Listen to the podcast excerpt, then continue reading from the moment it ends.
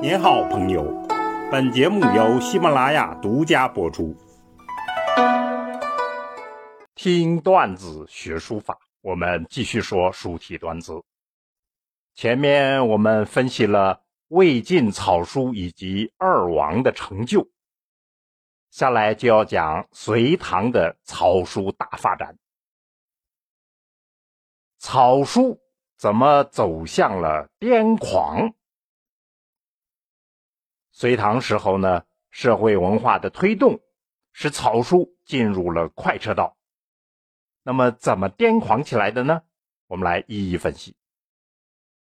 隋统一了中国，南北文化就合流了，这是奠定书法后面发展基础的重要条件。这时候呢，出现了一个代表性的人物，就是智勇和尚，他是。王羲之的后代，所以他要传承王羲之的家风。他写了代表作品，就是《千字文》。《千字文》的内容呢是很传统的，书风也是王羲之的正宗。藏头护尾，一波三折，含蓄而又有韵律。那么具体来看，它的主要表现就是它加重了比例。笔法之力，神情更加专注，神力内敛，显得健硕而又圆润。在隋朝的基础上，下来就进入了唐代。初期呢，还是南朝的晋宋余韵，显得精炼，但是放不开。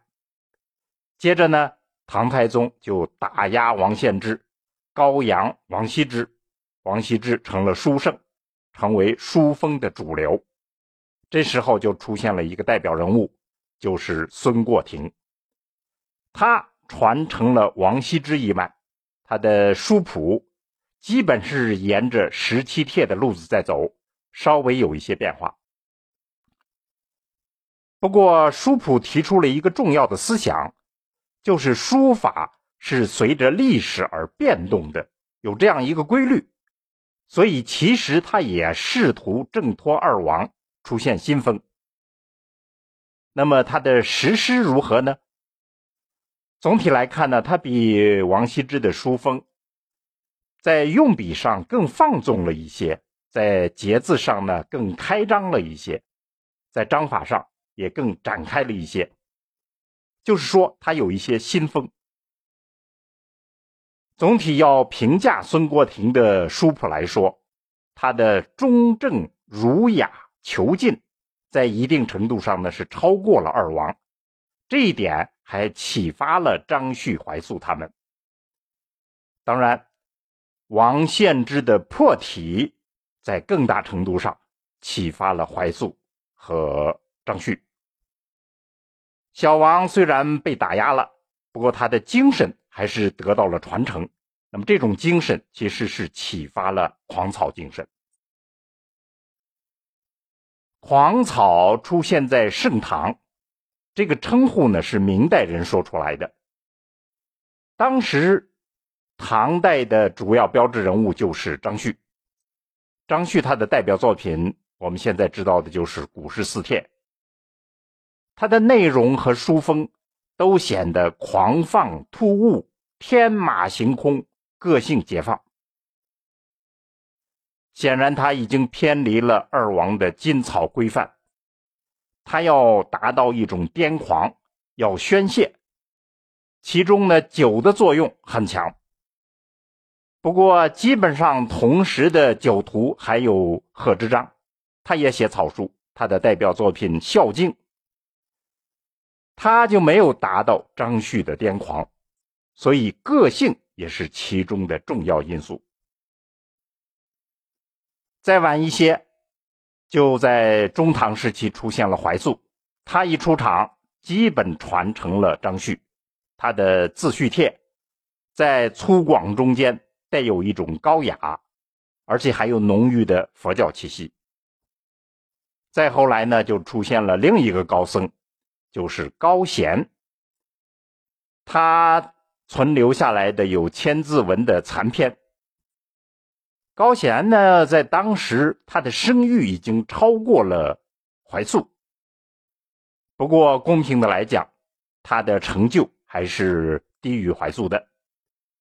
他追求的是在二王与张旭、怀素之间进行一定程度的融合，这是一条新路。总体来看呢，狂草具有一些前所未见的特色。首先呢，它显得一气呵成、得意忘形，看似是一笔书的传承，但其实是已经超越了。其次呢，狂草啊显得很奇怪，可以说是一种变态，而且不易琢磨，不知道他下一步会向哪儿走。第三点，应该说它就是可畏，它不是那么悦人，不是那么可爱。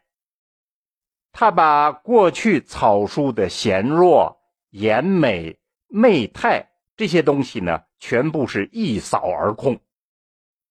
所以有人评价怀素的诗说：“若教临水畔，字字恐成龙。”这些字呢，简直就像龙一样。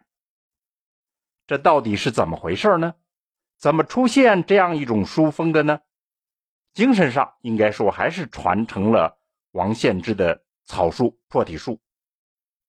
具体来看呢，有三方面，我们觉得是重点内容。第一。就是唐代草书的篇幅大大的增加了，这样就提供了一种施展的机会、宣泄的空间。再其次呢，就是当时的高桌子出现了，那么在高桌上写，这是前所未有的条件，而且由此就导致了执笔方法从斜执笔进入垂直执笔。这就实现了中锋运笔，也就由此产生了转轴的笔法，所以这是一个很大的技术性变化。第三，应该说呢，他在更高层次上追求艺术化。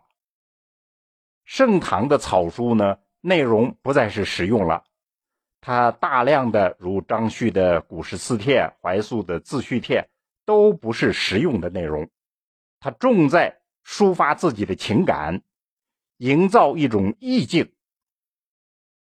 可以说，他已经忘记了世俗，进入一种玄妙。当然呢，更本质的来看，大唐的精神、社会文化的特色，尤其是开元盛世的包容、自由、开放，这些是草书进入癫狂的决定性因素。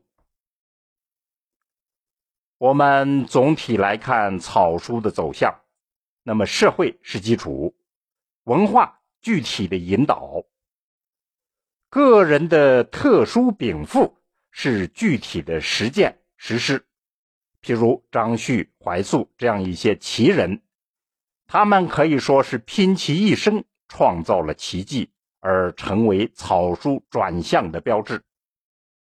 后面我们就具体分析几个标志性的人物，看看他们的作品、技法等等。好，听段子学书法，我们下次再见。